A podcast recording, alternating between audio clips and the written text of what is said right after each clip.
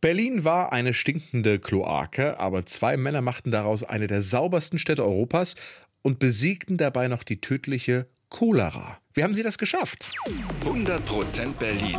Ein Podcast von RBB 888. Zusammen mit dem Berlin-Portal Berlin, ich liebe dir. Wir erzählen euch die spannenden Geschichten über unsere Stadt. Heute unser Berlin-Wissen to go, wie zwei Männer es schafften, die Berliner von Seuchen wie der Cholera zu erlösen und eine abartig stinkende Metropole in eine der saubersten Städte Europas zu verwandeln. Wir springen erstmal gemeinsam zurück äh, ins Berlin um 1800 und jetzt bitte einmal alle die Nase zu halten, sonst wird's unangenehm. Hm. Es stinkt gewaltig damals. Misthaufen auf den Hinterhöfen, tote Tiere auf der Straße. Die Berliner kippen ihre Nachttöpfe einfach auf den Hinterhof in eine Grube oder in eine kleine Rinne auf der Straße, die berühmte Berliner Gosse. Die heißt so, weil die Berliner dort einfach alles reingießen. Manche lassen auch Gießen, hat uns Stefan Natz von den Wasserbetrieben erzählt. Es gab eine Zeit lang in Berlin ja auch die sogenannten Nachtemmas. Das war ein Job für arme Frauen. Die haben in Bürgerhäusern die Nachttöpfe abgeholt und sind damit zur nächsten Spreebrücke gegangen und haben die dort ausgekippt. Puh, kein schöner Job. Bei starkem Regen läuft die Gosse über und die stinkende Fäkalienbrühe schwappt in die Häuser. Oh, geht. Das größte Problem ist aber gar nicht der Gestank, sondern die übel riechende Brühe versickert einfach und landet dann natürlich im Grundwasser und wird dann von den Berlinern wieder getrunken. Und das macht sie krank. Die Cholera wütet immer wieder. Gerüchte machen damals die Runde über Ärzte, die die Seuche absichtlich verbreiten, damit sie kranke Menschen für medizinische Experimente benutzen können oder dass die Oberschicht die arme Bevölkerung durch die Seuche dezimieren will. Das kommt einem irgendwie, ne, wenn man das jetzt so mhm. liest, alles so ein Stückchen weit bekannt vor. Also dramatische Zustände sind das damals, aber keiner weiß die Lösung. Außer einer, Rudolf Virchow, der berühmte Mediziner. Der ist sich sicher, das schlechte Trinkwasser ist für die Seuchen verantwortlich. Also braucht Berlin eine Kanalisation.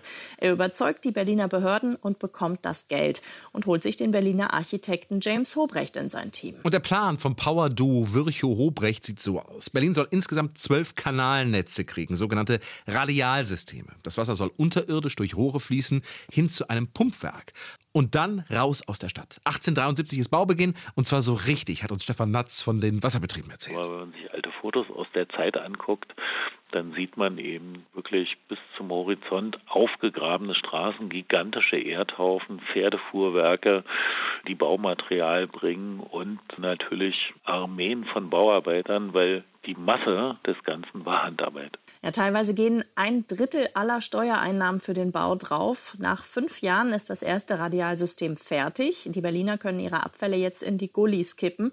Später gibt's auch die ersten Hausanschlüsse, sagt Natz. Das heißt, die hatten oft zwar im Haus noch eine Art Plumpsklo, das war dann häufig auch im Treppenhaus und das fiel dann im Keller so ein Hausanschlusskanal und da musste dann eben oft nachgespült werden, damit es abfloss. Und wo fließt das Wasser dann hin? Auf die sogenannten Rieselfelder. Felder am Stadtrand, dort versickert das Wasser. Die Bakterien, die im Boden leben, bauen viele Schadstoffe ab und der Boden benutzt das Abwasser als Dünger. Und auf den Feldern baut man dann Obst und Gemüse an. Aber im Jahr 1902 dann der Schock. Rudolf Virchow springt von einer fahrenden Straßenbahn ab. Er landet unglücklich auf der harten Straße und bricht sich den Oberschenkelhals. Acht Monate nach seinem Straßenbahnsprung stirbt er. Das Ende der Bauarbeiten erlebt er also nicht mehr. James Hobrecht macht alleine weiter, sorgt dafür, dass 1909 alle Radialsysteme fertig sind. Aber hat der Kanalbau wirklich was gebracht? Hat das Team Virchow-Hobrecht die Cholera besiegt? Antwort ja. Die Lebenserwartung der Berliner stieg danach deutlich an. Die Cholera brach nicht mehr aus. Dabei halfen natürlich auch andere Fortschritte in der Medizin. Robert Koch wollen wir natürlich nicht verschweigen. Mhm. Aber Virchow und Hobrecht hatten es geschafft.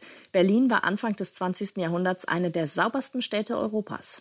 Viele Rohre von damals sind heute übrigens noch im Einsatz. Die Rieselfelder gibt es auch noch, aber die werden nicht mehr benutzt, denn irgendwann war zu viel Chemie im Abwasser.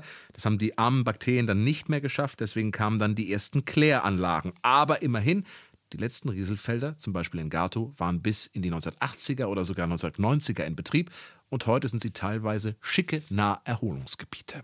Tja, wie wir Hundebesitzer alle wissen, ne? da kann man schön spazieren gehen. Ja, und natürlich düngen und natürlich Dünger. 100% Berlin. Ein Podcast von RBB 888. Zusammen mit dem Berlin-Portal Berlin, ich liebe dir.